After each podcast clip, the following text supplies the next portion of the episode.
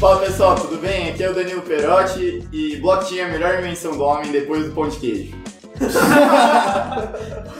Valeu, valeu, valeu. Fala pessoal, meu nome é Pedro e programação pra mim. É isso! Pronto, pronto, vai, vai, vai. Fala pessoal, aqui é o Ismael. Eu procurei bastante, mas não achei nenhuma piada boa pro Bitcoin. Bosta. Essa foi ruim, essa foi ruim. É, fala pessoal, tudo bem? Meu nome é Gabriel e no Brasil não vale a pena abrir uma exchange. Eu sei que não parece nada a ver com o assunto, mas Mas vai ter alguma vai ter coisa. no final da história. Tá bom, vai. Tá bom. É, e aí rapaziada, meu nome é Diego e nem toda blockchain é pirâmide. A maioria E aí pessoal, tudo bom? Eu sou o Felipe e Bitcoin não é moeda. Polêmico. Bom, muito bem. Hoje a gente está aqui com o pessoal do FEADEV para falar um pouquinho da parte de programação da, do Bitcoin, das criptomoedas, principalmente sobre uma das maiores revoluções que tem nesse mundo, que é, é, a blockchain, né? Então, se vocês quiserem apresentar um pouquinho do projeto de vocês antes, para todo mundo entender um pouquinho o que, que é o, o FEADEV. Tá, é, o FEADEV surgiu nesse ano mesmo, no primeiro semestre de 2019, com um grupo de três amigos que queria aprender programação mais voltado para economia, porque a gente era de economia mesmo. É, acabou que a gente foi agregando novos membros e a gente viu que seria uma boa deixa a gente criar uma entidade dentro da faculdade sobre programação com a missão de juntar o mundo dos negócios com a- o mundo da programação, né? É, então, nesse sentido, para quem não sabe muito dos termos que dentro da faculdade, entidade é, grosso modo, como se fosse uma empresa júnior. É, e basicamente o nosso produto é vender capacitação e conhecimento para a galera dos negócios sobre programação. É, e por que, que a gente está aqui? Bom, um dos nossos primeiros projetos foi desenvolver uma blockchain, mas bem básica assim. Então a gente sabe é, bastante da lógica que tem que estar por detrás da, de uma blockchain propriamente dita. É, legal. Acho, acho que isso pode ser um ponto bom pra gente começar, que é explicar de uma maneira um pouco eh, mais simples, grosseira mesmo, o que, que, é, o que, que é uma blockchain. Eu acho que a melhor forma da gente explicar o que é uma blockchain é por analogia e um exemplo. Vamos sair do formalismo. Então, vamos supor que tipo, a gente é como um grupo de amigos e a gente sai todo dia para jantar, por exemplo. E aí no final da noite, no final da semana, a gente pega essa conta e racha.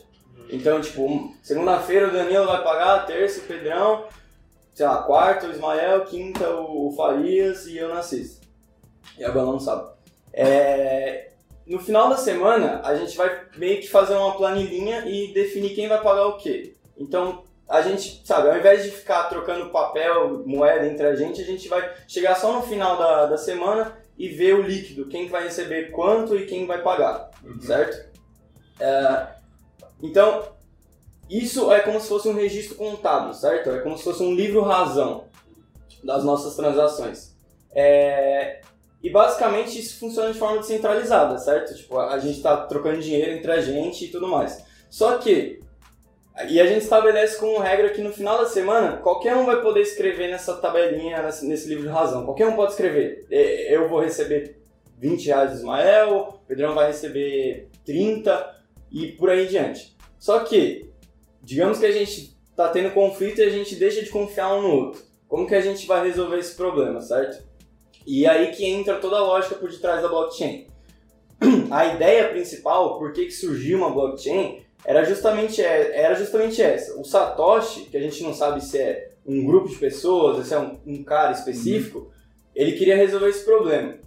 Que é um problema histórico entre as pessoas. A, a troca de bens, de, de valor entre as pessoas, só que de forma segura. E que, que não tem um intermediário, certo? Porque a gente sabe que existem diversos problemas com intermediários. Problema de vai, é, tarifa, que, que eles acabam. um, É, o mordendo uma intermediário que no parte. caso atualmente são os bancos, né? Então você tem, é, você tem um, um terceiro confiável para que você não dê calote depois no Ismael nessa, nessa conta que a gente está fazendo, né? Então, o problema do- dos bancos é justamente isso. Você tem que confiar em alguém, mesmo você confiar aí, ele toma, pega todo o poder, todas as taxas e, e, e etc. Né? É até por isso que o Bitcoin ele é uma moeda muito anti-establishment. Você vai ver, ele surge logo após a crise de 2008 com uma descrença gigantesca do sistema financeiro mundial. Foi aí que o pessoal começou a maquinar e querer criar alguma coisa alternativa ao sistema financeiro. E a ideia é você ter realmente o um livro contábil, que o Diego comentou, onde você tem a anotação de todas as transações financeiras, débito e crédito, de todo mundo, que é anotado de forma descentralizada, onde ninguém tem o poder de ir alterar aquilo, tem o comando daquilo e transparente. Uhum. Você tem É. tudo isso, todas as transações que já foram feitas de Bitcoin, você tem acesso público. Você consegue ver, você não sabe quem fez, você consegue ver quais foram feitas e quanta quantidade foi feita. Só você entrar no site da blockchain. É, isso é legal que ela surge como no momento que o mercado financeiro estava mais descrente, né? Então, quanto menor a credibilidade desse, desse intermediário, mai, mai, maior a possibilidade da criação de algo como foi o Bitcoin. Então, é, ele aproveitou essa oportunidade, essa descrença, para realmente surgir né, no mercado. Sim. E voltando para nossa analogia principal, é justamente isso. Agora a gente quer fazer um sistema descentralizado, mas a gente não sabe como confiar um no outro. E a gente não quer que tenha um terceiro que seja o pai de nós todos aqui e vai ver se, se de fato as contas, as transações estão sendo feitas ou não. E a ideia principal que surgiram para solucionar esse problema foi a de assinaturas. Se a gente pensar em assinaturas no dia a dia, você normalmente você vai assinar o seu nome nos contratos de forma igual, certo? Mas como que a gente vai fazer isso no, no meio digital? Se, se, é tudo 1 e 0 a, as contas. É, porque qualquer um podia pegar a minha assinatura, que é um monte de 1 e 0, e copiar pra, em outra transação. Faz sentido, né? É, e aí que entra a criptografia da blockchain. Porque existe uma função cha chamada SHA-256. Uhum. Ela, a gente não, eu não vou entrar aqui na matemática por detrás dela, porque é, foge do escopo do que, que a gente está conversando aqui. Só que, basicamente, se, o que, que é uma função? Né? A função é que nem uma firma. Ela toma insumos e devolve um produto, certo? Então, tipo, pensa f de x, y, que é igual a x mais y. O x e o y são insumos, a operação é somar, e o, a soma delas é o produto dessa firma, de certa Uhum. forma. Então, pensando nessa função que criptografa a, a nossa assinatura, o que acontece? Eu recebo uma private key e uma public key. Eu vou pegar o meu contrato, entre aspas, que é a transação. Então, por exemplo, eu dou 10 reais para Ismael. Eu pego essa mensagem junto com a minha ah, private key e rodo a função que encripto- encriptografa todas essas informações. A sua private key seria a sua, a sua assinatura, né? Sim, mais ou menos. É, é o caminho para chegar na assinatura. A assinatura é a- o, produto dessa função.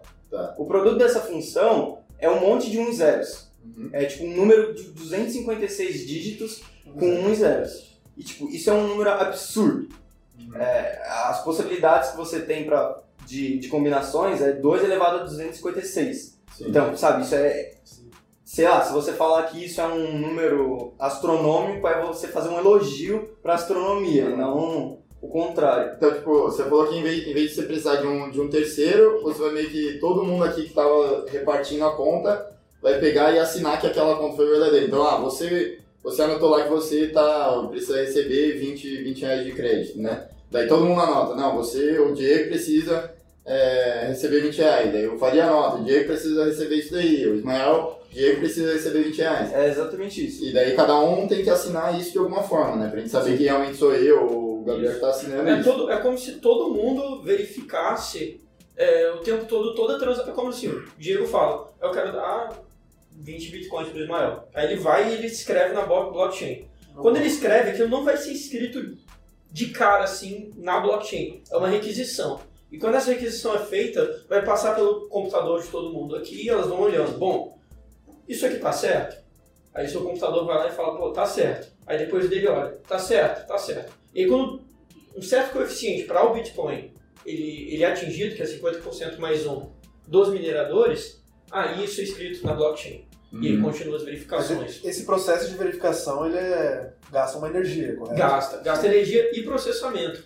Então, no caso, quanto maior a rede, maior a energia. Isso não é um tanto ruim? Porque, por exemplo, imaginando assim que a blockchain do Bitcoin, por exemplo, queira ficar mundial. São 7 bilhões de usuários. Sim.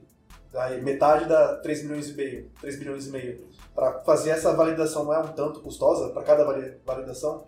Não, isso é para alterar, né? Não é, alterar. não é a validação das transações que são feitas. Mas são, são, é- são as validações das transações. Toda transação ela tem que ter, ser validada por 50% mais um. E justamente por isso que o Bitcoin tem taxa de transação. Toda vez que você faz uma transação no Bitcoin, você paga uma taxa. E quem recebe essa taxa são os mineradores. Os mineradores eles têm como estímulo para poder continuar a ceder o processamento do computador deles e gastar energia é receber a taxa de transação que do Bitcoin.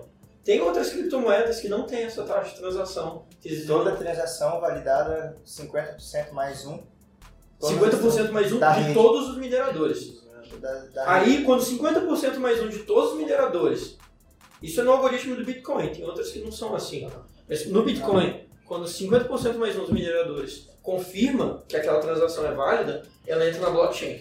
Assim, E aí é irreversível. assim, dos mineradores não dos nossos. Essa era, Não, é, dos mineradores. mineradores. Aliás, a gente não tem, a gente não, não acessa a, a blockchain, a gente não cria modificação. A gente pode, só se comprar um computador com puta de um processamento e, e gastar energia pra caramba, o que não vale a pena aqui no Brasil, porque Energia cara. a energia é cara, a maior parte da mineração de Bitcoin no mundo hoje está na China, que energia subsidiada é muito mais barato.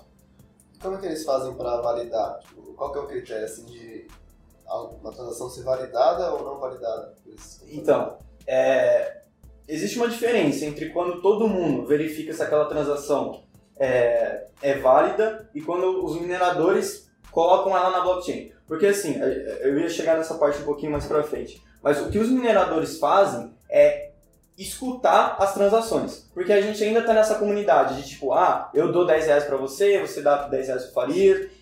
E o que, que a gente tá falando? É, é como se tivesse um, minerador ali no canto e a gente falasse, ó, eu dei 10 reais pro, pro Pedro, Pedro deu 10 reais pro Faria. Ele só tá escutando, só escutando. E aí ele vai, ele vai botar isso na blockchain, aplicar o poder de processamento e devolver isso pra gente. Então a gente só fala pra ele as transações que a gente faz e recebe as, os blocos já feitos com cada transação. Então o que o minerador fa- é, faz é isso, é tipo ser esse agente, o intermédio, é o que o cara que justifica, o que autenti- a- autentica o, o, a, a blockchain como um todo.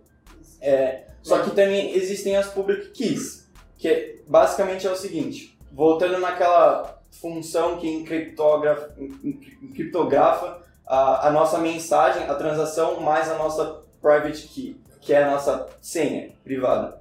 A gente vai ter uma assinatura a partir disso, certo? A public key serve só para você checar se essa assinatura é válida ou não.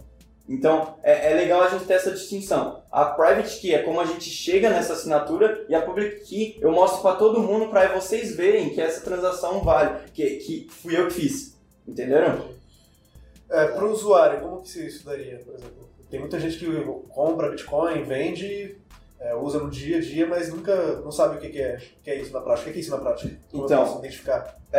Se- não necessariamente você identifica isso. Por exemplo, se você criar uma conta em exchange, sua private key, sua public key vão estar tudo Com é, eles? com, com eles de certa forma. Tá, tá vinculado com o exchange. Então, se algum banco, se algum agente do governo fechar aquela exchange, você pode ter algum prejuízo por causa disso. Você não vai ter como acessar sua private key. É, mas quando você cria uma wallet na blockchain, é, você só precisa do seu endereço. O próprio algoritmo do, do- da Bitcoin já faz tudo isso para você. Você tem uma, uma, uma private key, uma public key que funcionam assim, de forma. Só recapitulando, a private key e a public key elas estão vinculadas a uma carteira de Bitcoin. Que é aquele código que Isso. ele falava bem. É, né? Isso. exatamente. Então, no caso, se eu consigo a- essa, esse- essa chave de outra pessoa, eu consigo acessar aquilo. Sim, você consegue se fazer você- transações por ela de certa forma. Então, Consigo a, sacar- a private key. Que é, aquela, que é aquele código grandão cara. É, se você tem a chave você tá privada, É a aquela é a É, A- é, a- o seu endereço. aquele número gigante é o que você dá para a pessoa para você receber dinheiro. Sim, esse é o público. Ela tem um outro número, que é um número privado, que ela usa para transacionar, para enviar dinheiro. E esse número ele pode ser até criptografado, com senha e tal. meio sem. É, é como se fosse o e-mail. O e-mail, você, o seu e-mail você passa pra todo mundo, né? As pessoas podem te mandar e-mail. Mas pra você mandar um e-mail no seu nome, você dá sua senha. Pra acessar. Entendeu? Então é como se o, o usuário fosse a chave pública e, o- e a senha fosse a chave privada. Mas assim, se você entrar na, na blockchain, você consegue ver, por exemplo, se abrir o site aí na hora lá, blockchain.com, não sei o que, e você vê em, na parte estatística, você consegue ver várias transações sendo feitas e você vai ver tantas quantidades de Bitcoin saíram dessa chave pública para essa chave pública, de uma carteira para outra. Assim que você consegue é, ver quando foi validado, quando está sendo validado ou não uma transação. Então, se você agora pegar e enviar tantos bitcoins para ele, vai aparecer lá na blockchain a pendência dela ser aprovada e logo quando os mineradores aprovarem, ele entra escrito lá como mais uma transação. É, então, porque eu, não sei se ficou muito claro esse negócio, tipo, quando a gente tá falando que, que beleza, eu fiz uma transação para ele, mas não é todo mundo que tá aqui que vai validar, são só os mineradores que vão validar Só ou, os ou eles só mineradores. escrevem depois? Só os mineradores que vão validar e só é escrito na blockchain depois que 50% mais um dos mineradores validarem. Então, a gente não faz verificação. Mas então, é, obrigatoriamente, todos os, os mineradores vão tentar, pelo menos, validar a, a transação, certo? Sim, sim. Então, mas qual deles vai receber a recompensa no final? é, é repartido por quanto você dá de processamento. Porque é, é tanto o minerador que ele é, ele é tão pequeno do tamanho da rede Uhum. que o algoritmo ele, ele vai ser um coeficiente de quanto ele aprova, Uhum. de quantas, quantos ele verifica, e com base nisso vai ser o quanto que ele é remunerado, entendeu? Uhum. A remuneração que sai de você não necessariamente vai ser vai ser direcionada para aquele específico minerador. Mas e, e- aquela recompensa lá dos. do- é, acho que tá em 12,5 bitcoins pra quem minerar um bloco? Não, né? eu- Então, mas isso é outra, isso é outra parte, que o minerador do Bitcoin ele não é não recebe só por verificação.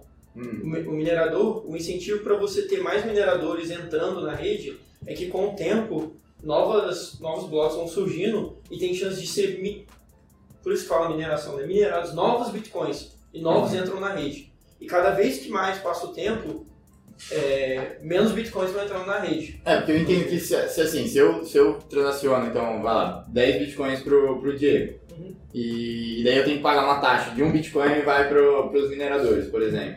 Então, beleza, é, saiu 10 de mim, chegou 9 pra ele e um foi pro, pros mineradores. Então não foram é, adicionados novos bitcoins a essa É, economia, É porque entendeu? é, são, do- são dois, dois, dois tipos de recompensa que o minerador tem. Uma é essa, Uhum. e tem outra função, que é ficar quebrando códigos. Quebrando códigos, e quando ele consegue quebrar isso, que é, a medida de, certa maturidade que os blocos têm, quando ele consegue quebrar, ele ganha uma recompensa em bitcoins. Tá, mas quando que. É, pra você. Então, como é, como é que surgem novos. Como é que surgem, entre aspas, é, novos bitcoins no mercado? Porque, sim, é, é- limitado lá a, a quantidade de, de bitcoins existentes, mas eles são adicionados à, à nossa economia de alguma forma, né? Que elas, que eles são realmente minerados. Então, como é que, como é que funciona esse processo de, de surgimento de novos bitcoins? É, então, toda vez que o, o minerador ou o pool de mineradores quebra um código, ou seja, resolve e bota aque- aquele bloco na blockchain, o próprio script, o algoritmo do, do, do Bitcoin, ele bota uma linha a mais naquele, naquela planilha que a gente criou hipoteticamente aqui, que é o minerador recebe 10 Bitcoins, por exemplo. É dessa forma que surgem novos Bitcoins. E funciona naquele esquema que você falou. A cada 4 anos, 3 ou 4 anos, se eu não me engano, a recompensa por quebrar o código cai na metade. Então a gente vai chegar a uma época que a gente não passa de 21 milhões de bitcoins na economia inteira. Uhum. Porque, assim, um dos problemas que grande parte dos libertários também reclamam de agentes é, que cuidam da, da política monetária é que o governo fica imprimindo dinheiro. Então, você limitar a quantidade de bitcoins seria uma forma de você limitar também a inflação e, e por aí em diante. Uhum. Mas então, é, tipo, o que, que faz surgir esses novos blocos? Beleza, você falou que eles quebram códigos, mas eu não entendo por, porque acaba, porque assim, eu imagino que eles vão, eles escrevem nos blocos da blockchain. Quando você fala que ah, um passou pro outro 10 bitcoins, eles vão lá e escrevem naquele bloco. Então, tipo assim, eu imagino que tenha que surgir um novo bloco quando não tem mais espaço para escrever no anterior. Mas daí, tipo, o que, que eu tenho que fazer para eu tenho que ser simplesmente o minerador ser o, o último a escrever e daí eu sou eu ganho essa recompensa de começar um novo bloco ou tipo como faz para surgir esse Então, tem, tem, porque tem aqueles 10 minutos, eu acho, né? é, os mineradores, que nem eu falei antes, anteriormente, né? Eles só estão escutando transações e escrevendo num bloco para devolver numa blockchain. Via de regra, se eu não me engano, são 2.400 transações por bloco. E cada bloco sai a cada 10 minutos. Então, se você fizer as contas, você tem 4 transações por segundo, de certa forma. E a gente sabe que esse é o limite da, da, da Bitcoin. Outras é, criptomoedas têm velocidades de processamento e de transação maiores, porque eles viram que isso é um problema. Uhum. Só que, enfim, voltando à sua pergunta, são du- 2.400 transações é, que está escrito no próprio script do Bitcoin. Isso é tipo via de regra. É a regra do protocolo, Uhum. por exemplo. E aí, quando todos, escu- todos os mineradores estão escutando as transações, eles vão escrever no bloco. E cada um vai lá quebrar o código para ver quando é, quem conseguiu achar a resposta para aquele problema. Uhum. Quando uma pessoa achar a resposta para esse problema, que, assim, resumindo bem grosso modo, é, é totalmente aleatório resolver esse problema ou não, é como se você estivesse jogando na loteria, é, você é recompensado por isso. Uhum. Por quê? Cria um- Cria-se uma nova linha onde você recebe essa quantidade de bitcoins.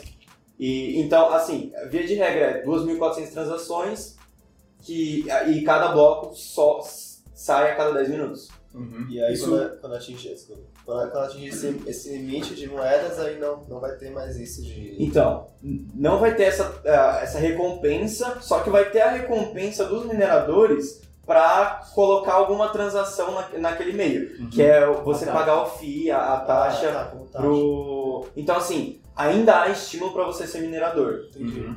É, o estímulo que existe quando você faz isso de injetar novos bitcoins na rede é o estímulo para também trazer novos mineradores. Assim, ah, você vai ganhar bitcoin mesmo quando a rede é pequena. Se pensar no início, não tinha ninguém, você vai minerar uma moeda. À medida que a rede vai ficando muito grande, todo mundo vai usar, o valor do bitcoin vai aumentar. E aí o estímulo só de pagar pelas transações deveria compensar.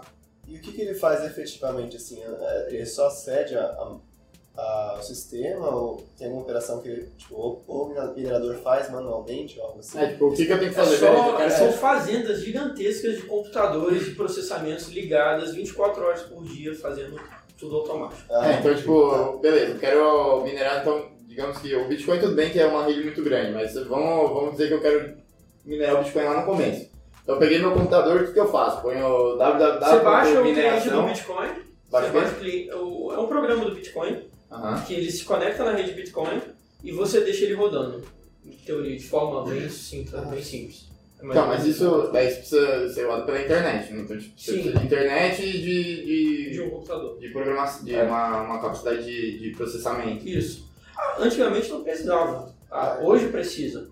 No início não precisava, antes com um notebook você conseguia. É, e só para dar uma imagem melhor de, do que, que é o poder computacional, lembra daquele número de 256 dígitos que eu falei? Uhum.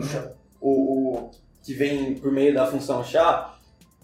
Basic- é, basicamente, os mineradores estão procurando aquele número de 256 dígitos, só que com 30 zeros no final, por exemplo. E isso é extremamente difícil de você conseguir, porque pensa, é um número de 256 dígitos que é de 0 e 1. Então você precisa ter 0000 30 vezes. Qual que é a chance de você conseguir isso? A função SHA é aleatória, é semi-aleatória. Não vou entrar aqui nessa discussão porque é, foge da, da discussão. Mas ela é semi-aleatória. Então a probabilidade de você ter 30 zeros no começo é de 1 sobre 2 elevado a 30, que é quase 1 sobre 1 bilhão. Então o poder, o cara, ele tem que passar por pelo menos 1 bilhão de números para conseguir relativamente certeza que ele vai conseguir achar a resposta para aquele problema. Tá, mas essa resposta do programa eu uso, eu uso pra quê? Pra minerar um novo bloco ou pra registrar a Para transação? registrar, porque é, você já deve ter escutado o Proof of Work, Aham. que é, é o cerne da blockchain. A, a gente confia nos blocos que tiveram mais poder de, de processamento é, passado em cima deles. Uhum. Então, é os, o- os blocos que mais tiveram tra- trabalho para alcançar a resposta. Uhum. Entende? então, a- o- os mineradores pegam o poder de processamento para achar esse número de um entre 1 bilhão para devolver o bloco para a comunidade, de certa forma. Então, todos vão acreditar nesse bloco porque teve muito poder de processamento que passou por esse bloco. Tá, mas então, eu não, eu não tô entendendo ainda quando que ele vai ser registrado. Se a, a, a transação vai ser registrada quando o bloco fechar e daí ele vai ser jogado na blockchain, então vai ter lá os 2.400. Então quando eu estiver na, na transação é, 1.900 e pouco, ele ainda não vai estar na blockchain. Sim. Ele só vai estar na blockchain quando tiver lá a, a, a transação de número 2.400 registrado. E a resposta. E daí eu tenho que achar, ele vai ter que achar uma, uma resposta É. pra isso. Só que assim, isso, a gente não vê isso, um minerador acreditando, não, não vê isso na tela, ele não tá lá procurando a resposta. Isso é- acontece de forma automática, porque tempo é dinheiro. Isso Uhum. acontece muito rápido. Os caras acham uma resposta entre um bilhão de números em segundos, minutos. Então, mas Então- cada um dos mineradores tem que achar essa resposta ou é Sim. só um? É, é como se fosse uma loteria. Mas como eles funcionam como pool de mineradores, essa, essa recompensa é É distribuída. dividido. Não, Entendeu? beleza, como se ele tivesse feito um, um fundo, mas na Sim. verdade é um agente que vai achar essa É, resposta. é uma pessoa que acha Esse cara resposta. que achou, ele é premiado mais. Com os 12, 12,5 bitcoins. Só que se ele participa de um pool, é, é a mesma coisa se outro a- amigo dele da- do mesmo pool tivesse ganhado. Ah. Então eles distribuem essa quantia Ah. entre todo mundo. Porque a chance de você ganhar participando de, um, de uma comunidade de, de mineradores é maior, certo? Se uma- Uhum. É tipo, um, sei lá, um consórcio. É, tipo um fundo, né? É, Tipo, um você, fundo. você junta tudo e daí os ganhos você divide É, entre é, todo mundo. é, exatamente isso. E, Entendi. tanto que teve, acho que até em 2014, não lembro o ano direito, teve um pool que teve mais de 50% do poder de processamento da blockchain. É, assim, mas durou coisa de um minuto. E, e assim, isso é relativamente perigoso. Porque a partir do momento que você tem mais de 50% da, da capacidade de processamento, é, você pode conseguir alterar pontos na blockchain. Uhum. É. Como assim? Mas tipo, você, você altera o, o que eu imaginei que você falou, então. é, eu tenho então eu tenho o bloco lá verdadeiro com as transações verdadeiras, daí eu posso criar um, um outro bloco com transações falsas. E se esse bloco com transações falsas tiver mais trabalho, né, mais Sim. processamento que o outro, eu posso colocar ele em vez do Sim. correto na blockchain. É exatamente Mas isso. eu, não, mas eu consigo alterar os outros de trás? Não, porque o que acontece? Os blocos anteriores, eles já foram, já teve o proof of work nele, já teve Sim. o poder de processamento passado por eles. E é como se fosse uma linha reta. A partir do momento que alguém quer mudar as transações, então eu dei 10 reais pro Ismael, só que aí o minerador fala, não, ele deu 10 reais pro, pra conta do minerador. É como se tivesse uma bifurcação na Uhum. blockchain. Agora a gente tem, porque assim, 50% dos mineradores é como se fosse uma pessoa, por exemplo, o cara que tem um monopólio, quase um monopólio da blockchain, e, as outra, e a outra metade é um grupo de, de, de mineradores. Uhum. A partir do momento que eu separo ela, tem a, a bifurcação em que um cara detém todo esse bloco Uhum. e a outra que é, é minerada por um monte de pessoa. Tá. Só que a vida continua. Então eles vão continuar recebendo transações, vão continuar a, a blockchain nessa bifurcação. Então a gente vai ter duas linhas contínuas. A gente parte da premissa numa blockchain que a gente vai acreditar na blockchain que for a, a maior, a que tiver mais blocos. Por quê? Intuiti- Intuitivamente é a que mais tem trabalho é, aplicado nela, Sim. certo? Então, se o cara tem menos de 50%, ele, a, a blockchain dele vai avançar com menos velocidade do que a galera que está com mais de 50% Uhum. no agregado. Sim. Agora, se ele tem mais de 50% do poder de processamento, a linha, a, a linha da blockchain dele é, pro- progride mais rapidamente. Então as pessoas vão começar a acreditar As pessoas vão começar a acreditar nesse bloco e não no dos outros mineradores. Tá, agora digamos então dividiu, tem a, tem a, a parte das transações que são verdadeiras, né? Tem a, que, são, que são as corretas, Sim. e daí tem o cara do mal aqui que tá fazendo tá, as, no- as novas transações. Daí eu sou um novo minerador, e eu quero minerar uma das duas. Quando eu entro pra minerar Bitcoin, qual dos dois que eu vou, que eu vou minerar? Você vai escutar as transações que estão acontecendo no momento. E botar, muito provavelmente vai ser na correta, que está mais é, na frente na linha cronológica. Entende? Porque é sempre isso, via de regra. A gente vai acreditar nas, nas blockchains que são as maiores e não as menores.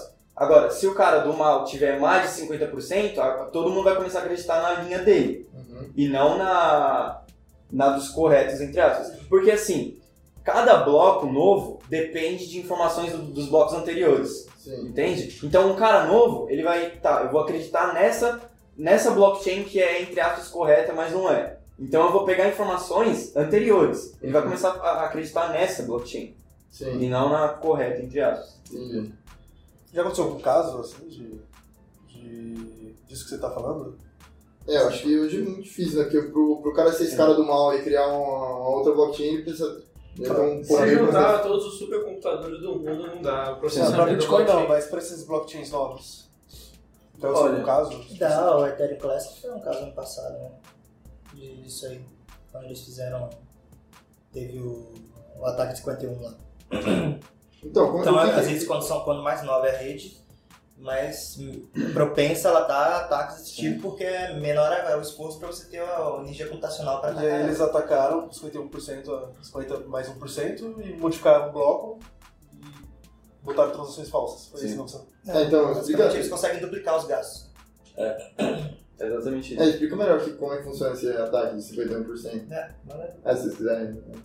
Falei pra você, mas. Ah, É, acho que tem alguém que consegue explicar É, melhor. Isso, Não, que é aquilo, né? Se você consegue ter- atingir 50% mais um no processamento de uma rede, você pode escrever o que você quiser. Então eu posso, se antes no livro estava escrito, é, ta- tava todo mundo, tava as transações escritas de forma correta, com todo mundo verificando, eu posso vir e desfazer todas as transações e mudar para minha conta, porque eu vou ser quem vai ter mais processamento, eu vou ser quem deu mais informação para a blockchain. E aí, nesse caso, a blockchain vai confiar em mim e vai passar tudo de vocês para mim. Então daí, em vez de, em vez de ter lá as transações que eu passei Pra ele, ele, ele passou pra você, não sei o quê, você pega e faz uma separada que na verdade todo mundo passou dinheiro pra você. Exatamente. E a, Daí você registra e a, isso. e a rede, hum, usa, os outros mineradores vão autenticar a minha versão porque eu tive mais pessoas do que do- confirmando que, que a minha transação foi correta. Isso- Entendeu? E se a pessoa, por exemplo, não fez isso aí que o Daniel falou, passou tudo pra você, mas se você alterou só algumas coisinhas, tem como a rede, tem como todo mundo descobrir que to- teve um ataque? Isso é... Você, assim? você vai perceber uma bifurcação, eu acho, né? Que você vai ter duas, duas coisas diferentes, né?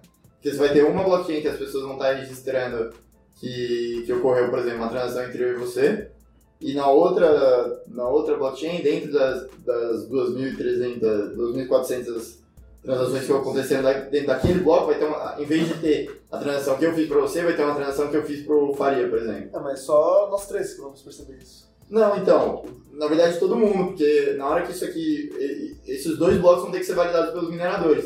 Então eles vão ter que escolher um dos dois para dar certo.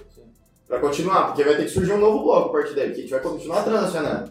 Entendeu? Então a gente vai ter. E aí, o próximo bloco ele vai surgir na, na primeira, que, que era entre eu e você, ou na segunda, que era entre eu e o Faria, entendeu?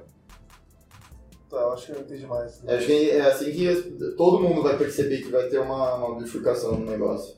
Eu acho, né? Grosso modo é, é isso.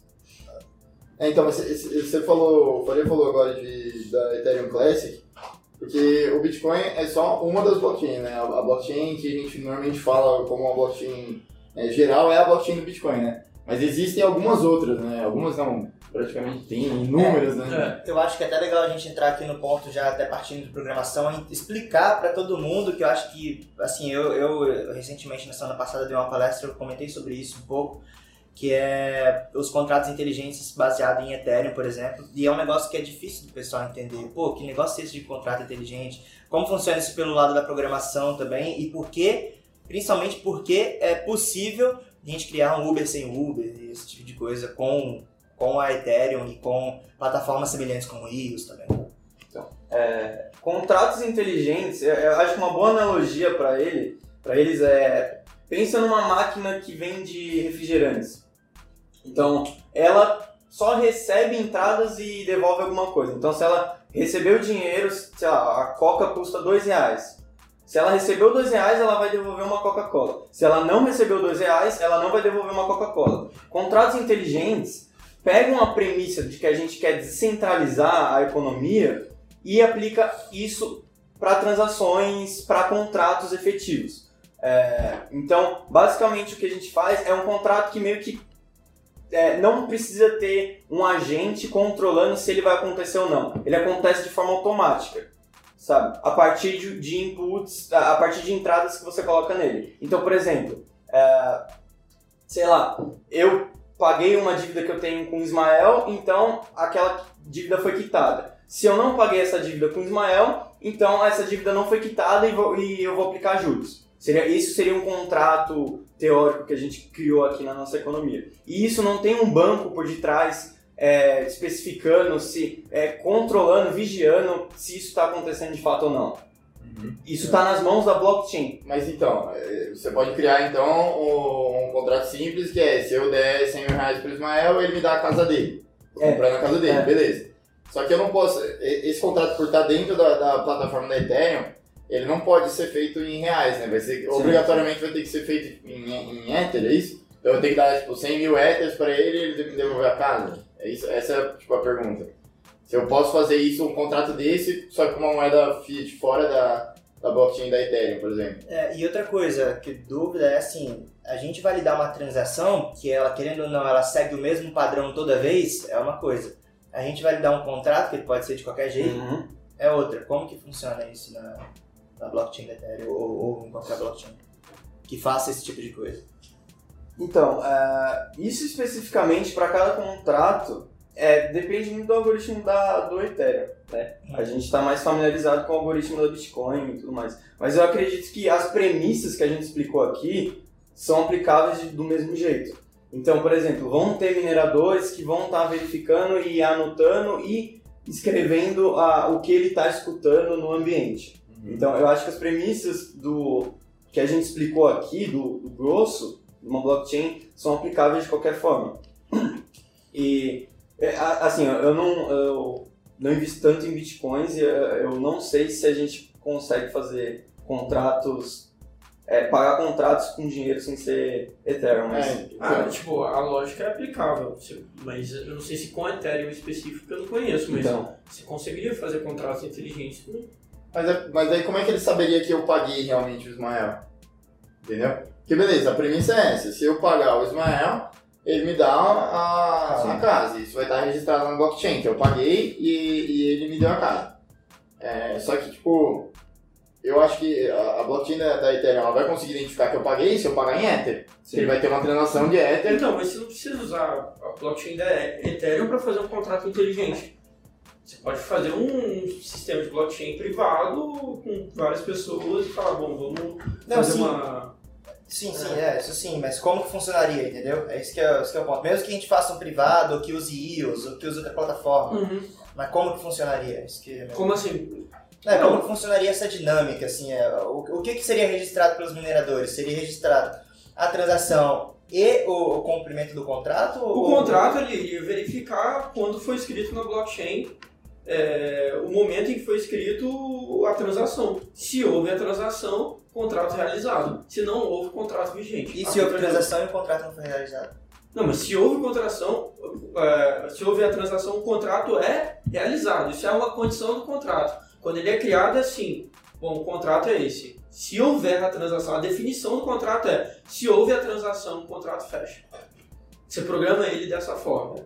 Ele automaticamente ele verifica na blockchain quando ele é criado e se teve transação na blockchain, aí ele fecha. Essa coisa é um tanto abstrata, né? Por exemplo, hoje Tá, o mas- Bitcoin. Não sei se vocês querem mas- aproveitar o que eu ia falar. É, mas pode falar. Pode, pode falar, depois eu entrei em algum tópico novo. Não, é...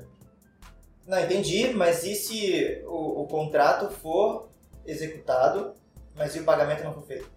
Não Porque você tem, falou o contrário. Isso não tem como acontecer. Não, eu falei do pagamento. Então, Ele você fica- falou que se houver o pagamento, o contrato vai ser validado. Certo? Uhum. Então, vamos, vamos supor que o contrato, ele aconteceu o serviço, a prestação de serviço, vamos supor, mas casa. não houve pagamento. Nesse caso seria eu dei a casa, mas não Uhum. recebi os Ethers. É, Não, ou no aí? caso, no caso mais, mais fácil é saber, tipo, tipo um Uber, assim, né? é, Você tá é, pensando. O cara vai lá, faz a corrida e o outro cara abre a porta e sai correndo. então, Ou ele deposita antes e fica, é como se fosse um calção da rede esperando a confirmação do serviço. Na blockchain, ela não aceita, na própria blockchain da Bitcoin, ela não aceita transações quando você não tem ah, aquele montante disponível. Então, outra forma de você, sei lá, é, a garantia a segurança da blockchain é essa. No protocolo, não se aceita transações, por exemplo, se, se eu começo com 100 reais, eu não posso gastar 150. Isso é via de regra do protocolo, Tá. porque também não faz sentido.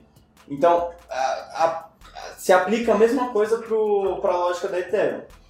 Você não pode é, pagar algo sem, sem, que, sem ser que você tenha aquele dinheiro. Não. Mas eu, mas eu entendi a sua pergunta, eu, eu, eu- o ponto é, eu sei como responder de- parcialmente. Não tem como ser um Uber hoje sem Uber, por algum motivo que é o fator humano. Você tem como verificar o que eu falei, a questão de contrato, dessa forma. Vamos lá. Eu crio um contrato de Uber, e aí o que, que o algoritmo faz? Ele verifica a minha localização do celular, ele verifica a localização do carro. Aí com base nisso ele vê se está acompanhando, Aí qual que é o lugar inicial que eu entrei, para onde eu acabei e onde acabou a corrida. E aí, se todas essas condições são aceitas, aí ele automaticamente retira dinheiro da minha conta e vai para a conta do cara do Uber. Porém, por que que ainda é um problema Uber? Vamos supor que o cara comete, eu tava no Twitter ali agora há pouco, uma menina que sofreu um assédio no Uber. Pô, o cara assediou alguém, entendeu? Uhum. Como é que o algoritmo vê isso? Você precisa ter alguém, um intermediário para verificar essa disputa, entendeu? É, não certo. necessariamente, as outras pessoas da rede podem fazer isso pra você. Se, se houve um assédio, É. por exemplo, como é que outras pessoas da rede vão apurar se teve ou não assédio? O, o próprio o carro, o próprio cara do Uber, outra pessoa que tá na rede do Uber, é assim que funcionaria tudo dentro desse aplicativo, que não é o Uber, que funciona como Uber e existe, chama Arcade City, que eu acabei de pesquisar aqui. Arcade City, que é, ele é feito com base no na Ethereum. E quem que verifica se, por exemplo, teve isso, o caso de um assédio, assim? A própria rede, é tudo a rede. Tudo a comunidade. E se você, por exemplo, você quer falar, ah, é, se eu tenho um, problema no- na transação, eu reclamo pra quem? Você avalia aquele motorista pelo problema que você O meu teve. ponto é, você tá no carro com o cara e o cara te comete um assédio, a palavra é sua contra ele. A palavra é sua contra ele. Você vai avaliar ele e é isso que você tem. Então, mas aí já era, a transação foi feita. Uhum. Ele vai receber o dinheiro. Não, vai receber o dinheiro. Vai receber o dinheiro. Sim, beleza. Hoje no Até Uber, se você bem. Pode ter um processo e tal, e o cara não vai receber Não, dinheiro, sim, sim. ele sai da rede. É um sistema de avaliação. O sistema de avaliação tá para fazer. Mas eu digo, um caso maior, um caso de crime, entendeu? Você tem que ter investigação. Não, sim, sim, mas não aí tem como fugir o que, do. o que você vai ter, vai- o serviço vai continuar rolando de forma normal, só que aquela pessoa pode ser negativada se ela tiver voto de- da rede para ser negativada, por exemplo. Entendeu? Que se eu não me engano é assim que funciona, não. E aí ser. o algoritmo automaticamente, tal- eu não sei como funciona, mas talvez o algoritmo já eliminaria ele Por avaliação. Por avaliação. Por avaliação. Seria, tipo, ele seria punido pelo. Tipo, a menina daria zero estrelas pra ele. Exatamente. exemplo. E daí menos, menos pessoas pegando. Isso vai baixando a nota dele, né? Se mais pessoas derem a mesma nota e aquela menina colocar na rede o comentário dela sobre, sobre ele e todo mundo acreditar, todo mundo vai dar uma nota ruim, esse cara vai ser negativado e não vai É, ter e nada do mesmo jeito que hoje no Uber ele seria. Esse cara seria. Teria colocado na justiça, da mesma forma como seria aquele sistema. Então, É, a gente É, só tá ela- descentralizando É, isso. porque a menina poderia colocar, por exemplo, na, poderia colocar o depoimento, a, a- alguma marca, alguma coisa assim, tipo, ó, eu saí com essa marca de roxo, alguma É. coisa assim, algum exame que ela fez que prove esse, esse assédio, e daí não precisaria nem ter, ter, tipo, a justiça pra falar alguma coisa, porque todo mundo viria lá o relato, o relato, o cara poderia até ter um direito de resposta ali na hora e a própria comunidade julgaria o que, que é certo e o que, é errado nas avaliações. Por votação. É isso. Doideira, né? Na prática seria como É se ela o- tivesse pego uma carona com o cara. É a época de Aristóteles. É, todo é. mundo vota em Todo tudo. mundo numa praça e. uh, Mas é, mas é exatamente isso. Doideira. Que eu, eu tava falando, na prática seria como se ela tivesse pego uma carona com qualquer cara, dado o dinheiro no início, sofre o assédio e depois sai, e depois tipo, ela divulga nas redes, a pessoa Uhum. Mas não tem um mecanismo específico para julgar casos, tipo, sem ser essa parte de, de, de questão gente- A gente popular. pegou um caso muito grande, né? É. Mas, É. tipo, Sim. tem, tem um caso de, tipo, outro dia eu, eu, eu tinha, eu peguei um Uber e deixei a, a minha mochila no Uber, né? Uhum. Tipo, como é que eu peço pra ele voltar, né? Não tem um, um reclame aqui nisso daí, tipo, eu teria que ter um reclame aqui, e daí eu falaria, ó, esqueci minha mochila aqui nesse Uber, não sei o quê, nesse Arcade City, e, e daí o cara ou voltaria ou não. Se ele não voltasse, eu colocaria, ó, eu esqueci e ele não voltou. Sim, Entendeu? Eu tenho uma mochila assim, assim, assada. É, e- isso, isso tudo é possível. É, É, é. É, é que nem, é que nem tem, o, tem um pró e contra, né? Você pode realmente nunca mais ver a sua, a sua mochila. É a mesma coisa você errar a transação do Bitcoin, você nunca vai ver a transação do Bitcoin. Mas o, o, o pró que é que você não precisa do Uber mais, você paga mais barato por Sim. isso, etc. Uhum. É, então, é que, é que serviço é muito difícil, né? Mas eu vejo isso muito acontecendo com, com, com transação de bens, né? Com compra e venda, mas é muito Uhum. fácil isso. É. Tipo, se fizesse uma blockchain privada, assim... Não, não- pode ser uma privada de, tipo, um cartório mesmo. Tipo, uma blockchain privada do cartório que ele vai registrar todos os contratos imobiliários. Então, tipo, eu vou chegar lá, vai chegar eu e o, e o Ismael lá, falar, ó, eu passei 100 reais, tá aqui a comprovação da TED, todo mundo tá vendo? Daí todo mundo vai lá e anota, não, beleza, eu tenho a TED que você tá passando 100 mil reais pra ele. E aí ele vai mostrar, ó, tô dando a escritura pra esse cara. E daí todo mundo registra, Então, tipo, é, tem, tem as pessoas que falam que o cartório vai, vai acabar com, com as blockchains, mas eu, eu vou meio que o contrário, tipo, a blockchain vai otimizar muito o, o cartório, sabe? No sentido de que, tipo, você consegue ter um cartório com, com poucas coisas e coisas irreversíveis, né? Uhum. Porque, por exemplo, eu vi uma, uma palestra de um cara uma vez, não lembro quem que era, mas ele falando que na, na, na Amazônia, lá no, no Amazonas, lá onde tem, tem a a floresta e tudo mais, o pessoal que. as escrituras de, de, de propriedade, tudo ficam todas registradas no cartório, e são todas físicas. Então, quando tem alguma, algum, algum desmatamento, alguma coisa assim, pro cara não ter provas que aquela era a- o máximo da, da propriedade dele, ele vai lá e taca fogo no cartório. Porque daí ele perde todas as, as transações que. As transações, a- Nossa. os registros que tinham. É. Entendeu? Tipo, é, eu não duvido de nada que que acontece lá. Pode ser uma, uma história. Pode ser verdade ou não pode ser, mas pô, é, é possível que isso aconteça. Se tivesse uma blockchain e todos os cartórios fossem interligados por uma blockchain inteira, tipo, pode ser uma blockchain privada gigantesca de todos os cartórios do Brasil, entendeu? Tipo, Não, não necessariamente por ela ser privada, ela é pequena. Mas eu sei, tipo, quando alguém registra uma propriedade lá, na, lá no Acre, você tem a confirmação de todo mundo. Então você não tem como queimar o cartório no Acre, porque isso vai dar uma blockchain reversível. Entendeu? É, a mesma coisa é identidade, pô. Identidade, É. você pode ter uma identidade mundial. Exato. Então, É verdade. A identidade sua, única, não tem como mudar mais. E Você não você, ter- pode usar em qualquer lugar do mundo. Aí você precisa ter RG, CPF, Pra eleição, passaporte. né? votação, É. tipo, é. É. Stand, cara, tipo, eu fui numa palestra de um cara que é da IBM e ele tava trabalhando com blockchain. Os caras do Walmart, Carrefour, eles estão usando blockchain para poder localizar produto, distribuição. Então, sabe, cada, cada produto tem um ID e você consegue ver o que, que tem em cada supermercado com base e de estoque, controlando isso com blockchain. Tipo, vou, não é só criptomoeda, né? É, Muita então, com, com pagamento de, de fornecedor, né? Você consegue fazer isso também, né? Criar uma, uma blockchain privada que o fornecedor fala, ó, eu dei o, o produto para esse cara e o recebedor fala, não, eu realmente recebi do fornecedor, né? Então você consegue ter toda a trilha totalmente segura e o registro muito simples, né? E no caso da blockchain privada, você ainda tem a, a vantagem de, como ela vai ser menor do que uma blockchain proporção ao Bitcoin, você tem como fazer ser 100%, por exemplo, das confirmações dos mineradores. Todo mundo É, então, tem que confirmar para valer a Beleza, você falou que para eu, pra eu validar uma transação, qualquer um pode virar um minerador, né? Se eu quiser hoje minerar Bitcoin com esse, com esse computador aqui, tudo bem que vai ser inútil, né? Vou ganhar uma, uma quantidade ínfima, mas eu consigo ir lá e baixar o programa aqui, né? E consigo participar. Na blockchain privada, eu tenho como limitar, então, por exemplo, nos cartórios.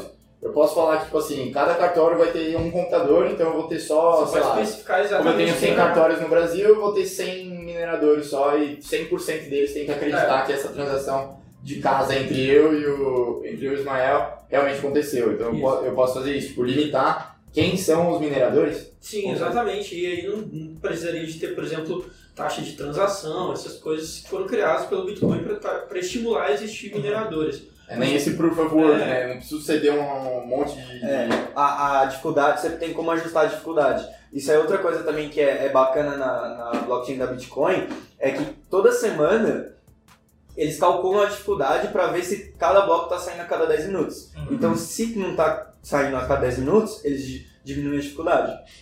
E isso é muito bacana. Outra coisa que vale falar é que a Bitcoin é de código aberto. Qualquer um consegue ver o protocolo, o script, pode copiar e criar a sua Bitcoin. Então, eu recomendo, assim, para a comunidade de programador, é, digita no Google GitHub, G-I-T-H-U-B.com barra Bitcoin. E vai estar lá tudo, tudo. todo o protocolo da, da Bitcoin bonitinho.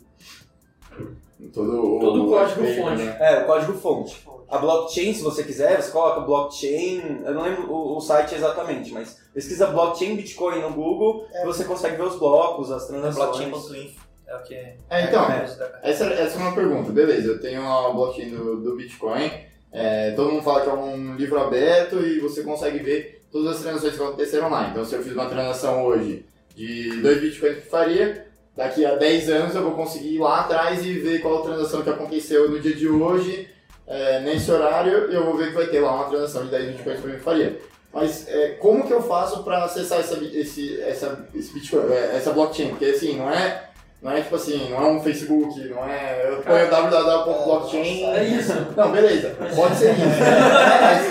mas, mas, mas isso significa que, tipo assim, é, alguém criou aquele site, alguém tem o domínio. Sim, tem uma fundação. Tem uma É, fundação. alguém, alguém criou, alguém tá pagando aquele domínio ou de alguma forma, certo? Mas não foi o Satoshi, não, né? Não, não. É, então, tipo, como, como que eu acesso? Porque assim, se esse cara que tem o domínio do blockchain.com tá acessando a blockchain e tá me mostrando só por meio de uma interface o que, que tá acontecendo. Então ele tá, eu tô perguntando pra ele, ele tá indo lá e vendo a, a blockchain e depois me respondendo o que, que tá acontecendo. Então como que, eu, como que esse cara tá fazendo pra acessar Bitcoin? A, a, a, blockchain? Bom, é, a blockchain, você tem como acessar a blockchain de fato por aquele programinha que eu falei que você gera- baixaria. é, se você entrar nesse site do GitHub que ele falou, que tem o código-fonte do, do, do Bitcoin, você consegue baixar. Aí, falando um pouquinho de redes, é, já ouviu falar de termo servidor, cliente. Aham. Não, o servidor é um cara que ele dá informação, cliente é o cara que busca. O Bitcoin ele usa uma tecnologia que chama P2P, que em inglês é peer-to-peer, traduzindo é ponto a ponto. Não tem um servidor e um intermediário, todo mundo é servidor e cliente. Então, é, quando você vai acessar a rede Bitcoin, você vai para um. Por exemplo, você vai entrar no YouTube, você vai entrar, vai ter o servidor do YouTube, vai ter um lugar físico onde tem um monte de vídeo do YouTube guardado. Exato. É, o Bitcoin funciona igual o Torrent. O Torrent já tem essa tecnologia P2P. Como é que você baixa um filme por Torrent? Você baixa e tem uma informação, que é um número gigante que para cada Torrent. É, e aí o que, que acontece? Vai ter um pedacinho do filme no computador dele, um pedacinho do filme no meu computador, um pedacinho do filme de vários computadores, e você vai baixar de todos os computadores ao mesmo tempo. O Bitcoin é isso. A rede Bitcoin não está em lugar, ela está em todos os lugares. Quais são esses lugares? Todo mundo que tem um algoritmo rodando. O site bitcoin.org, o que ele faz, ele entra nessa rede que é distribuída, que é descentralizada, e exibe isso de forma é, mais Formatado, né? formatada, bonitinha e tal. É. Você consegue pelo, pelo, pelo site, pelo código-fonte do Bitcoin rodando, você tem acesso a Então, então só pra, só pra ver se eu entendi mesmo, então significa que é, toda vez que eu baixo esse programa aqui é, de mineração, para minerar o Bitcoin, significa que então eu virei um minerador, então eu tenho uma cópia da blockchain no meu computador. Então, tipo, todo mundo que é minerador tem uma có- cópia da blockchain no seu computador. E é assim que o Bitcoin.org.com faz, né? É assim que ele consegue ver. A né? blockchain, é, ele vira um minerador e ele vai ter uma cópia lá desse livro razão aberto e ele vai conseguir ver e daí falar, né? 200 gigas. 200 gigas? É o tamanho, mais ou menos. E cada vez cresce. né? É, e vai aumentando. É, lógico, cada, cada transação vai aumentando um pouquinho mais. Mas pra você ter noção. Que não é tão 2000 grande para É, não é então. tanto espaço. É, em 2017 eram 60 gigas. Cabe mais ou no- menos. É, É, e hoje é tem- 200. Tem versão, tem, Pensa que vai chegar uma hora que vai ficar bem grande. Nossa. tem como você demora pra minerar pagar isso aí, não? em qualquer... Eu tenho algum pré-requisito tipo, de processamento pra você minerar? Porque, Tem. tipo, Tem, tipo, tipo assim, eu posso... Vem com placa de vídeo, né? Os caras usam. Cara, é, é engraçado até, pra quem gosta de economia, é, se você olhar quando começou a explodir Bi- Bitcoin, os preços de placas de vídeo começaram a aumentar, Sério? porque a demanda por placa de vídeo aumentou pra poder montar modelo de mineração. Os caras que gostam de jogar videogame ficaram putos. Ficaram putos, porque o preço de placa de vídeo aumentou pra minerar Bitcoin. Os caras usam umas placas de vídeo fugidas, assim. Vale destacar também que tem alguns perigos para algumas altcoins. Porque, se eu não me engano, eu não lembro o nome exatamente da altcoin que aconteceu isso, mas que alguns hardwares já vieram com vírus, ou a galera pegou vírus da internet mesmo, e esse vírus pegava, invadia seu computador e minerava para você sem você saber, e mandava para os bitcoins que você minerou, ou altcoins, né, pra conta do cara que te invadiu. E a pessoa não, não sabe disso. Tem um Do nada a site conta do de luz vem MBL, um site de. Tem algum grupo aí de política que os caras usavam o processamento do seu computador para minerar criptomoeda. Cara. Escondido, você entrava no site deles e sabe aqueles cookies que você vai, autoriza, não sei É, o quê. Aí quando você entrava no site deles, usava o processamento do seu computador. Alguma, alguma fundação aqui do Brasil, eu acho que era o MBL, eu não sei. Da hora, você entrava no site dos caras e você tava minerando Bitcoin pra eles com o processamento do seu Do computador. nada, do nada sua conta de, de energia. É, então, tem Mas é que o PC, o PC nosso tem um limite também de energia, senão a conta não vai vir É. principal. É. Porque, eu o que, o que vem caro é porque usa umas máquinas mais pesadas pra minerar, assim, Aham. que geralmente gera capacidade pra poder se ganhar de fato. ali. É, você ia estar fazendo a raspinha do. só, que, só que um monte de gente fazendo a rapinha É. ali já é um negócio. Mas então, tem, você falou do Proof of Work, mas a gente sabe que tem. é, que isso é um problema, né? Pro, pro mundo, assim. Se to- na hora que todo mundo tá usando isso, a quantidade de energia consumida é muito grande, né? E tem algumas alternativas para que outras criptomoedas venham se propor é, para isso, né? E uma delas é que o, o Ethereum, se não me engano, ele começou com Proof of Work e estava mudando para Proof of Stake, não é? Um negócio assim. E, Traduz tipo, aí, por favor. é tipo assim, o Proof of Work seria é, que você tem que provar o seu trabalho, né? Então seria isso, você ceder o seu poder de computação para você ceder o trabalho de fazer, de realizar e registrar as transações. Então quem cede mais poder computacional tem a maior probabilidade de acertar aquela, aquela transação e conseguir a recompensa, né? Então, é, e o proof, proof of stake, tipo, seria a, trans- a tradução seria tipo a prova de prova de banca, né, de- do que você tem. Stake é tipo o quanto você tem, assim, sabe? Sabe, sabe poker assim? Poker, a quantidade de fichas que você tem é a sua stake. Então, tipo, quanto que é a sua banca, né? Quanto que você, você tem de, de, de, de moeda mesmo, sabe? Ativo. É, de ativo, isso. Então, você tem que provar que você tem ativo. Então, é, basicamente, quem tem mais ativo tem mai- maior probabilidade, é como se estivesse dando mais poder computacional para a rede. É isso, né? Isso fica melhor na hora. Isso gasta, faz gastar menos energia, no caso. É porque você não precisa gastar energia, na verdade. Porque no, no momento que a gente está registrando as transações na, na blockchain do Bitcoin, a gente, é tipo uma competição entre eu e você para ver quem tem mais poder computacional. Então nós dois estamos gastando energia, certo? Certo. Então nós dois estamos gastando a maior, a maior quantidade de energia que a gente pode para minerar um bloco. Já nesse outro sistema. No outro sistema, a gente vai comparar. Ó, eu tenho 2 mil Ethers e você tem mil Ethers. Então, você já perdeu. Eu ganhei e pronto. Não precisa ter, não precisa ter competição de nada. valida. É, eu valido, então. É isso. E aí você ganha, e aí você ganha mais Ether. É, daí eu ganho o próximo... Então, isso aí o mais rico ganha mais e o mais pobre se ferra. É, na verdade, é um incentivo, é um incentivo pra você entrar nisso daqui, nisso, entendeu? É um, é um incentivo pra você sair da sua moeda fiduciária e usar Ether. entendeu? Entendi, é uma É perpetuação. assim que eu, que eu vejo, pelo menos. Eu vejo diferente, mas tudo bem. Na próxima você pode vir de vermelho também.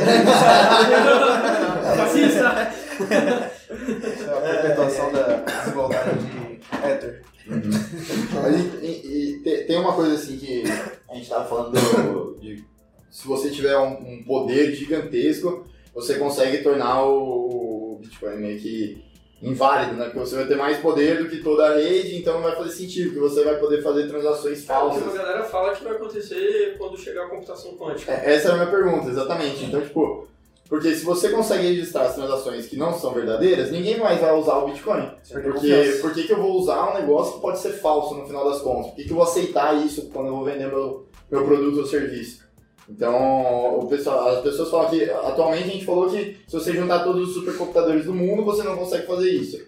Só que tem aquela, aquela coisa do computador quântico, quando ele surgir, você vai poder ter essa, essa capacidade de, de, de, de conseguir Falsificar. invalidar o. Isso, isso é o verdadeiro ou é fake news? Cara, é porque, bom, Primeiro, o que, que é esse, o Computador computador, quântico. computador Vamos lá. quântico? vamos falar um pouquinho de física quântica então. Eu não sou físico, o pessoal da física vai querer me bater. Só pra deixar mais fácil, né? Mas vamos lá.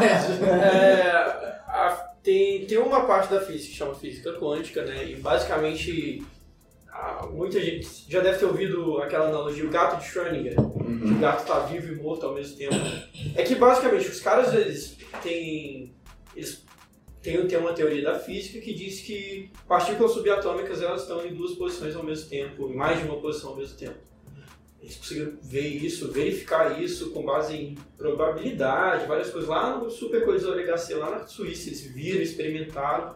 E com isso você consegue ver que, bom, se estão du- duas coisas em dois lugares ao mesmo tempo, é, É, não, até eu ia falar. Eu ia avisar aqui. Né, porque, tipo assim, é, é, é, tipo, ao mesmo tempo, mas é que as duas coisas estão em tempos diferentes sendo acessadas ao mesmo tempo, entendeu? É como se tivesse o Danilo do presente e o Danilo do passado, ambos sendo acessados ao mesmo tempo. é tipo, é daí que surge. É doido. É daí que surge a, a ideia da física de universo paralelo. O universo paralelo não é algo comprovado, é uma, é uma abstração que surge da física quântica. O que, que eles faziam? Eles chocavam partículas umas com as outras e viam que elas ir para uma direção n vezes por probabilidade, na verdade ela não ia.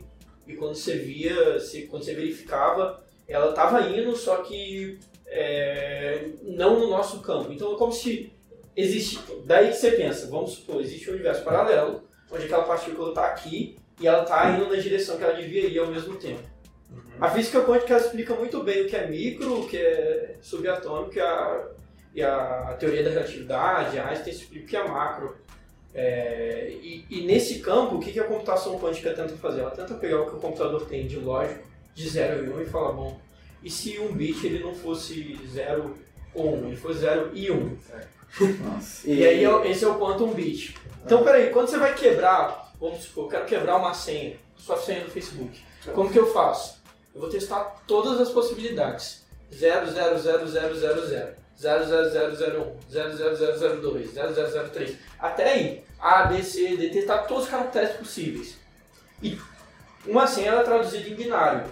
Então, o 0000001 é, ele vai ser o 00001 mesmo em binário. Mas o A, B, C, D vai ser um número em binário também, 01, 02. Então o que, que vai fazer? O, o, o computador ele vai testar N vezes, dependendo do comprimento de sua senha, em binário, até chegar na sua senha.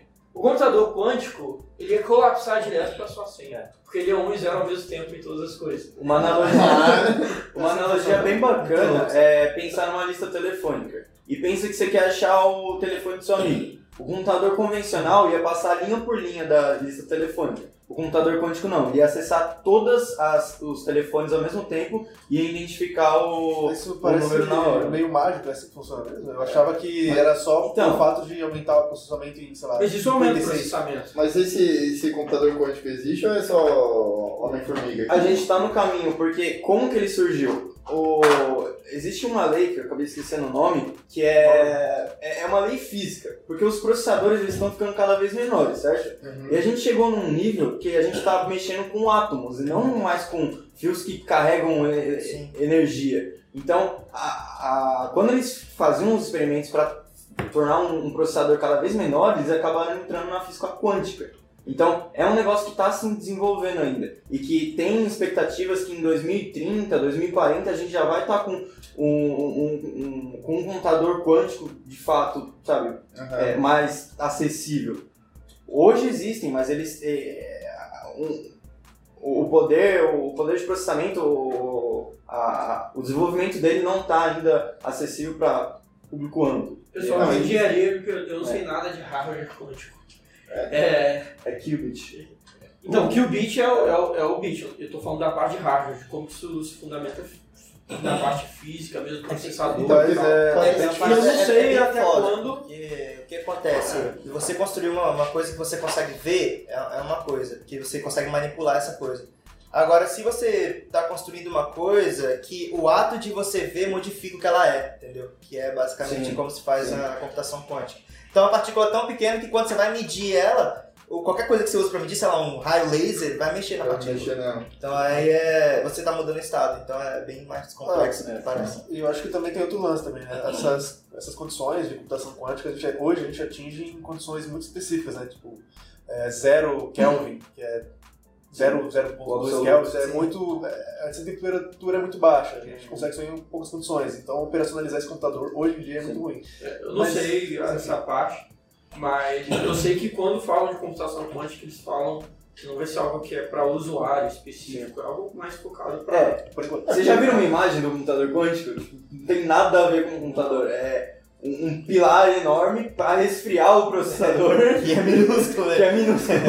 Sim. Então é, é bacana. Mas assim, respondendo, voltando para a pergunta original, não, não vai acabar com o Bitcoin. É, isso pelo- pelas projeções do- da- do- dos pesquisadores. Porque existe uma linha na criptografia que é a criptografia pós-quântica, que é já pensada para computador quântico. É, e também existem outros argumentos. Por exemplo, computação quântica não é bom para tudo. Em absolutamente tudo. É que nem qualquer pessoa. Ela é boa em certos atribu- atributos e ruim em outras. Mas assim, parece que esse, esse computador quântico aqui, é, se- do jeito que você falou que pode descobrir todas as senhas, não sei o quê, se ele existir, o, o menor dos problemas vai ser do Bitcoin, né? Porque vai hackear a conta do banco de todo mundo, cartão de crédito, Então, o Facebook. é que na verdade o Bitcoin vai ser a coisa mais difícil que ele vai hackear, É, né? sim, o resto exatamente. É, o negócio é que assim, quem vai ter isso daí é só, sei lá, universidade. É, Coreia do Norte. Só o pessoal tranquilo. Agora fiquei menos preocupado. Não, e é legal porque se você pegar no seu navegador, é bem bacana. Você aperta com direito em inspecionar elemento. Dá uma brincada lá, você vai achar a função SHA-256 que eu falei pra vocês, que é quebrável por computação quântica. Esse tipo de criptografia é quebrável. Você vai testando vários valores. E como a gente falou, o computador quântico chega na hora nesse valor. Então, pega o site do banco, o site É quebrar Google. computação normal, que tanto que a blockchain faz isso. Também, também. Só que o nível de dificuldade de Pra sites é, não comuns é, é mais absurdo a ainda. velocidade. Então, você coloca inspecionar elementos, dá uma brincada lá, você vai achar o SHA-256. Google, todas as suas dependências, então Gmail, YouTube, por aí vai, com, é, site de banco, tudo encriptografado com essa função. Então todo mundo vai ter que se adequar a essa É, na, criptografia pós-quântica. na verdade, o que, o que me parece é que é, vai ter que, a partir do momento que surge um computador quântico, você tem que ter um jeito de você gerar uma criptografia que nem o computador quântico vai, Sim, então, tipo, simplesmente vai dar uma... Um, Pra tudo, né? É, isso, que é, isso que é foda, isso que é foda, porque a gente tá tradicionalmente é, voltado a, usar- a pensar nas coisas cronológicas, igual tá aparecendo lá. Tem um código, eu vou ficar tentando até conseguir, mas a partir do momento que eu já consigo a resposta imediatamente, como é que eu reajo em relação a Sim. isso? São, É, eu são fazer não algoritmos, conseguir? algoritmos, são protocolos, sabe? É tipo linhas de pensamento, entre aspas. É, tem um que fala que é, é o de Shor, se eu não me engano, o algoritmo de Shor, que é de física de computação quântica. Ele pega e a eficiência dele é a raiz quadrada da dificuldade do, do processamento, basicamente. Então, para números pequenos, uma raiz quadrada é parecida. Então, sabe, para 4, a raiz quadrada de 4 é 2. Então, a, a diferença, um computador normal ia fazer aquilo em um t igual a 4, o computador quântico ia fazer em um t igual a 2, por exemplo. Então, para níveis de dificuldade pequeno, ah, a computação quântica não é para lá de muito eficiente comparada com uma computação normal. E aí a gente atrela isso já com outros é, algoritmos pós-quânticos. Então, ah, sei lá, não sou nenhum físico quântico, mas eu acho que segue por esse caminho. Eu falei aquela frase do, do- da blockchain, né? Por que, que vale a pena fazer uma blockchain no Brasil? Não vale a pena fazer uma blockchain no Brasil, porque eu sei que projetos de blockchain são projetos caros, demorados de se fazer. Não é simples abrir um blockchain e replicar o que um sistema tradicional já faz hoje. Então, até que ponto vale a pena, de fato, você fazer uma blockchain para poder resolver o problema de um sistema tradicional? Eu usei, falei de exchange porque exchange hoje ela pode ser usada como um sistema tradicional, né, normal, centralizado, sem ter blockchain envolvida, a não ser a das moedas que transitam. E, e pode ser via DEX também, que, que aí tem a blockchain própria. Né? Então, até que ponto vale a pena, assim, porque eu sei que é, é um negócio custoso. Mas eu não entendi a pergunta. É, não. se vale a pena, não vale a pena abrir exchange no Brasil?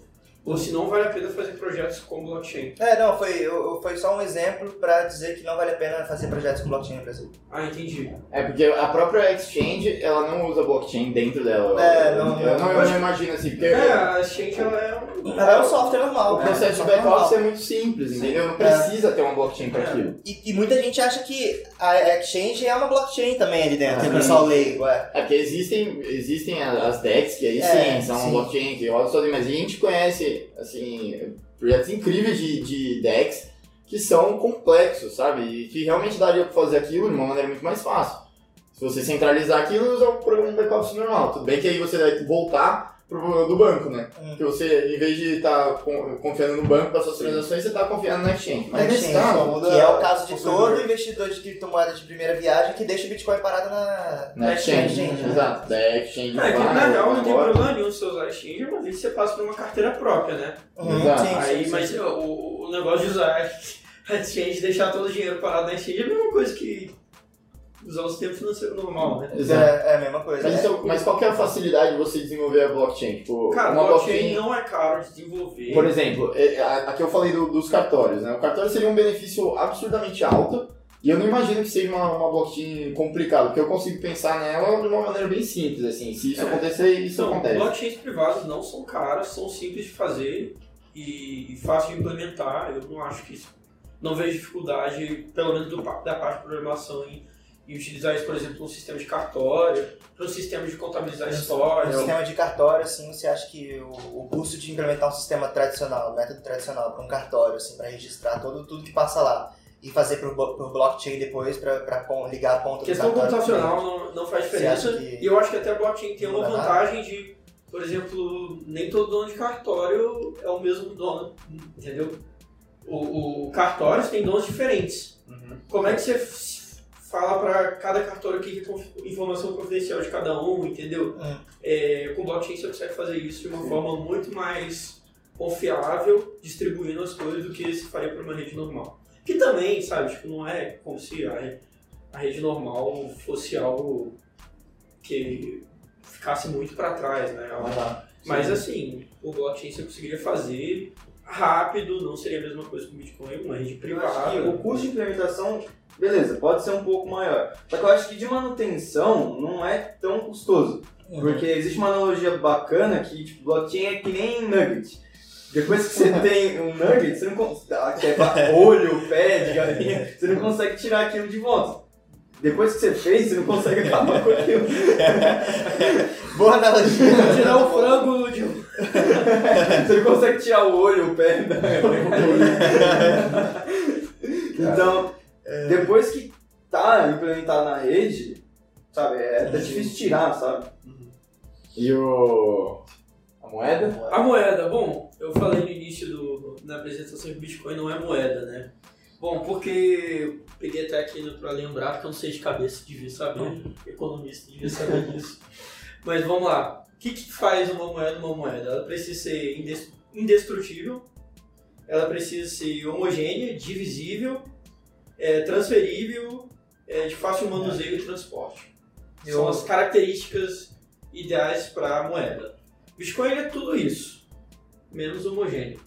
Porque o Bitcoin, como você consegue traçar é, Então, o que é ser homogêneo? o que é ser homogêneo, verdade? Tem que explicar. É, ser homogêneo é bom, se eu pego um real, eu te dou um real e você me dá um real, nós dois temos a mesma quantidade de valor. Certo. É. Se eu te dou um Bitcoin você me dá um Bitcoin, Não um necessariamente. Não necessariamente a gente tem a mesma quantidade de valor. Hum. Porque um Bitcoin não necessariamente vale exatamente um Bitcoin. Um Bitcoin, ele.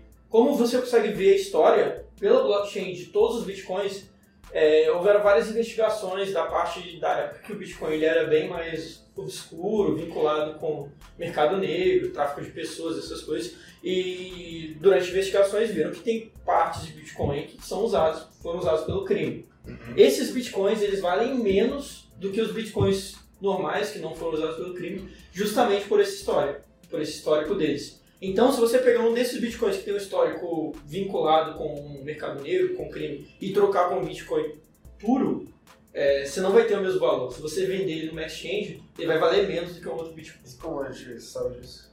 Pelo, pelo, se você pega o bitcoin, você consegue ver pela blockchain aquele pedaço de bitcoin por onde ele passou. Não, mas por exemplo, eu sou um usuário, vou falar, finge que você tem esse Bitcoin marcado negro aí e você tem um Bitcoin normal. Como eu vou saber que aquele 0.5 Bitcoin é diferente desse 0.5?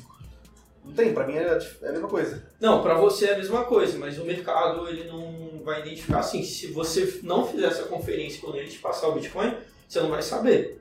Você tá sendo enganado. Você vai ter. Você vai estar pagando caro no Bitcoin É, dele, entendeu? você vai estar. Isso. Mas vai tá- alguém do mercado vai precificar Isso. ele menor. Pensa, pensa no Bitcoin não como um valor em número, pensa como se fosse um, um animal, por exemplo. Um- porque o animal já foi, vaca já foi moeda. Então, é, é, vamos supor que o, o Bitcoin dele tá, é uma vaca que está doente e a minha é uma vaca que está saudável. Se você não souber olhar e falar, pô, isso aqui está doente, você vai pagar o preço de, de uma vaca saudável num cara que está doente. Por isso o Bitcoin pode ser uma moeda, por não ser homogêneo. Mas outras criptomoedas, por exemplo, a Monero, se- é, é rastreável essa parte de trás, ela tem essa ca- característica homogênea. É, é basicamente isso. Mas, mas por que, que o seu exemplo não se aplica, por exemplo, com, com moeda de lavagem de dinheiro, por exemplo? Você tem uma moeda, porque a moeda, a moeda, o papel moeda, ele tem o, o código fonte A dela. série. É, o número de série. Código fonte, é. É, o número de série dela. É, o, o número de série dela. E, e também poderia ser feito mesmo. Poderia causar o mesmo efeito. Então, não, poderia causar, mas eu não estou falando, não é um julgamento de valor. Isso é como o mercado está se comportando. O mercado se comporta dessa forma. O mercado avalia bitcoins que foram, fizeram parte do crime menos do que bitcoin normal. Se o nosso mercado fizesse isso com moeda fiduciária, a moeda fiduciária não poderia ser mais moeda. Porque não ia ter confiança nenhuma. É que também você Ela não não vê vai o, o, o registro da nota de Isso tem, a, isso tem a ver com o comportamento das pessoas que participam daquele mercado. Esse comportamento não existe na nossa É, moeda porque a moeda, na verdade, você, pelo aquele número de série você- do código fonte dela, pelo número de série do, do, do real, mais, você não consegue ver para onde ele foi. Tipo, se eu pego isso aqui, vou lá, compro, compro droga e depois o cara compra um pão de queijo e o padeiro te paga, é, você não vai saber que aquilo lá foi usado pra, pra droga. Mas se for no Bitcoin, você sabe. Porque em algum lugar, quando, por exemplo, quando descobriu lá na Sil- Silk Road, eles marcaram os bitcoins que, que aconteceram aquilo, entendeu? Fizeram parte da. Então se você quiser conferir, ó, eu tenho esse, eu tenho um Bitcoin, eu tenho esse daqui, você vai lá e pega o seu. E daí olha na lista lá do- da, da polícia do Silk Road, fala, ó, puta, esse aqui é, bate justamente com esse aqui. Então esse aqui foi usado pra comprar, sei lá, qualquer coisa no mercado comprar negro. órgão humano, sei É, lá. eu sou pô, descrente é uma dessa parada- teoria. É que eu, eu, eu não acredito, mas eu, eu não acreditaria nisso porque tipo, eu não vejo o mercado precificando isso mais baixo, porque assim pareceria tipo, pô, eu tô com um Bitcoin. Não, mais baixo é pesado que seja, porque eu não. um valor diferente, porque você estaria lá com, com um Bitcoin que foi usado, mas tipo. Bitcoin, meio que o o Bitcoin não tem culpa disso, sabe? O Bitcoin, ele continua sendo igual a qualquer É, outro o Bitcoin. Bitcoin é um Bitcoin. É, poderia ser o Bitcoin que você tá, mas que É, não tá lá na lista, é. entendeu? Só a que o que acontece? Existe uma. As empresas, por exemplo, lá do Vale do Silício que começaram a entrar com Bitcoin, elas evitam esses Bitcoins pra não falar, pô, eu tô financiando o tráfico de pessoas. Sim. Entendeu? Isso é algo que o mercado, o mercado se comporta dessa forma. Sim. Não é a moeda, isso não, Não, tá faz sentido. Fa- Faz, A sentido. lógica faz. O comportamento faz, eu só não acho que ele é prático. É, É, Eu acho o contrário. Eu acho que ele não faz sentido, mas ele é prático. Como assim? Por? É, porque eu imagino que, tipo, uma empresa que tá, tá começando, tipo... Porque a notícia é, é, é foda, sabe? Tipo, ah, sei lá, você tá começando uma startup lá no o Nubank. O Nubank tá lá, vai começar a usar criptomoeda. Daí o cara vai lá e pega que a criptomoeda que eles acabaram de comprar foi usada na Silk Road.